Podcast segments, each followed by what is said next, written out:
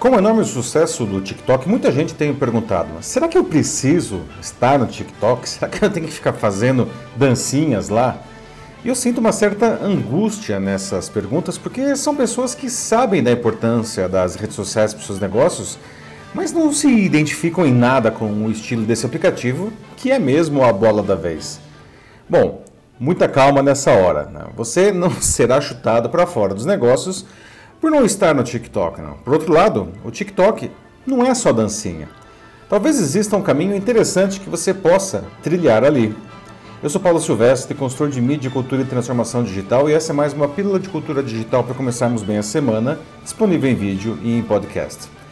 O aplicativo TikTok da chinesa ByteDance uh, vem se destacando nas manchetes do mundo todo, né? não só porque ele se tornou o aplicativo com mais instalações em um semestre na história, né? de janeiro a junho foram 315 milhões de instalações, mas ele também teve uma grande ajuda na sua exposição vindo do presidente dos Estados Unidos, Donald Trump, que ameaça banir o app do território americano porque ele supostamente espionaria os cidadãos para o governo chinês. Não.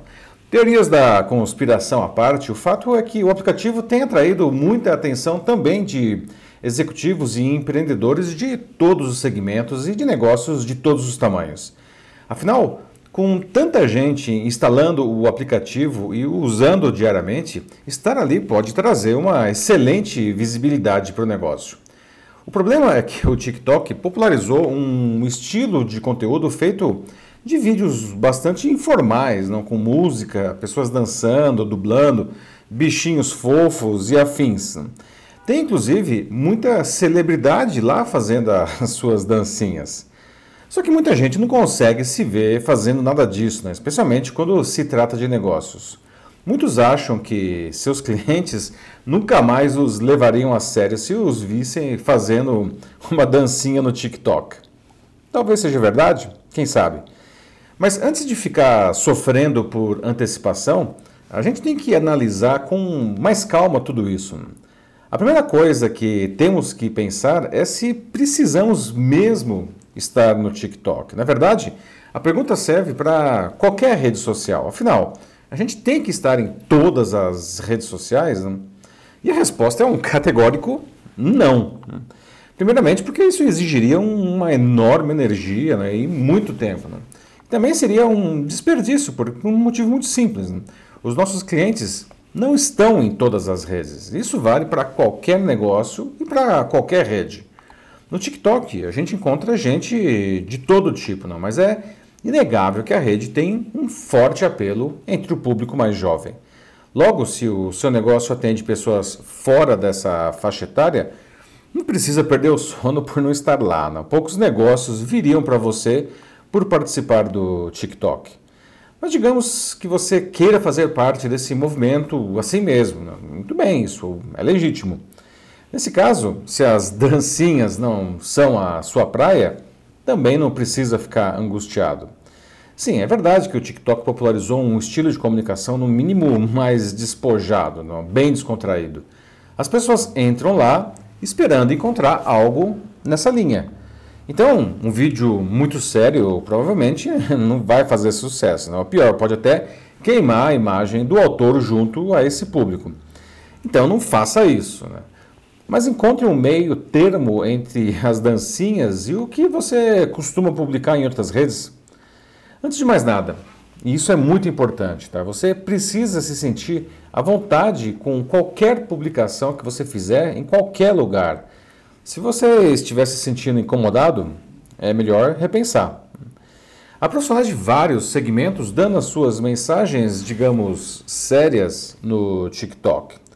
A linguagem é mais informal? Sim, né? mas não tão informal a ponto de ficarem fazendo dancinhas. Né? O que importa é que seja divertido, que é a característica dessa plataforma. É o que o seu público espera encontrar lá. Já vi muitos profissionais de saúde, por exemplo, dando o seu recado lá no TikTok de uma maneira bem divertida, né? de um jeito que não comprometa a sua credibilidade. Na indústria de mídia, por exemplo, eu começo a ver também algumas iniciativas interessantes, inclusive de jornalistas e de grandes veículos de comunicação, como o Estadão, o Washington Post e o New York Times. Isso foi até tema de uma interessante palestra no Simpósio Internacional de Jornalismo Online do Centro Night, que aconteceu em julho. Né? Pode-se perguntar até se o público desses veículos está no TikTok, ou o contrário, se o público do TikTok consome o jornalismo desses veículos. E possivelmente não. Né? Mas essas iniciativas podem ajudar a reforçar essas marcas justamente nesse público que não costuma frequentar seus aplicativos e as suas páginas em outras plataformas normalmente. Tanto que o que esses veículos publicam no TikTok não são um noticiário, ou pelo menos não como costumam fazer. Não. Seus vídeos eles costumam trazer pílulas feitas com, com takes de acontecimentos do momento, brincadeiras ou releituras do noticiário em um formato bem descontraído. Um jornalão bem tradicional, o Washington Post, com 142 anos de idade, contratou um editor dedicado ao TikTok, o Dave Jorgensen. Até agora ele já fez mais de 500 desses pequenos vídeos. Pode-se dizer que eles têm pouco ou nada a ver com o estilo do próprio Post. São clipes humorísticos, a maior parte deles sem relação com o noticiário, apesar de ter boas sacadas, não? Como fazer uma paródia com o Garganta Profunda, personagem-chave do escândalo de Watergate, que foi revelado pelo Post nos anos 70 e acabou derrubando o presidente americano Richard Nixon. Como o trabalho de Jorgensen, o Post ele já conta com mais de 640 mil seguidores e 25 milhões de curtidas no seu TikTok. Alguns dias eu conversava sobre isso com o meu filho Matheus, que estuda jornalismo, e a gente debatia se isso poderia, a longo prazo, transformar a própria linguagem do, do jornalismo, especialmente se o público mais jovem se acostumar a consumir notícias nessas pílulas curtas, rasas e necessariamente divertidas. Será que isso pioraria o jornalismo como um todo? Será que a notícia teria que ficar cada vez mais parecida com aquilo? Eu penso que não, tá? Sem dúvida é uma nova linguagem que se apresenta ao jornalismo e a qualquer outro negócio. Mas não quer dizer que, mesmo com sua popularidade, tenha que ser a única linguagem no futuro. Na verdade, eu acho que desempenha um papel interessante para atender uma parte da população que não consumiria jornalismo nos formatos mais tradicionais. A partir disso, essas pessoas podem migrar para um jornalismo mais, digamos, completo. Né? Isso me lembra dos jornais sensacionalistas, os chamados espreme que sai sangue, como o finado Notícias Populares aqui de São Paulo. Né?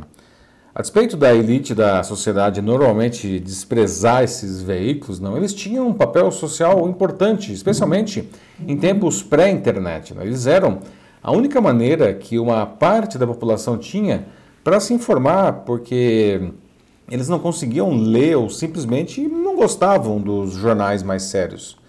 E apesar dos títulos fantasiosos, da linguagem no mínimo exagerada, não, e até de mentiras explícitas, eles cumpriam um papel de informar o cidadão no essencial. Né? Eles foram substituídos hoje pela desinformação que chega pelas redes sociais e pelo WhatsApp. Só que os jornais sensacionalistas eles eram muito melhores, acredite se quiser, não? porque eles não mentiam tanto né? e nem destruíam a sociedade como as fake news fazem agora. O TikTok pode, portanto, funcionar muito bem como uma porta de entrada, não apenas para o jornalismo, como para qualquer negócio, inclusive o seu. Né? E nem é preciso ficar fazendo dancinhas aí no vídeo. Né? A gente não deve torcer o nariz nem abraçar de maneira deslumbrada a novidade. Basta você encontrar uma linguagem que lhe deixe confortável e que lhe permita passar a sua mensagem de um jeito divertido. E se não der, não tem problema não.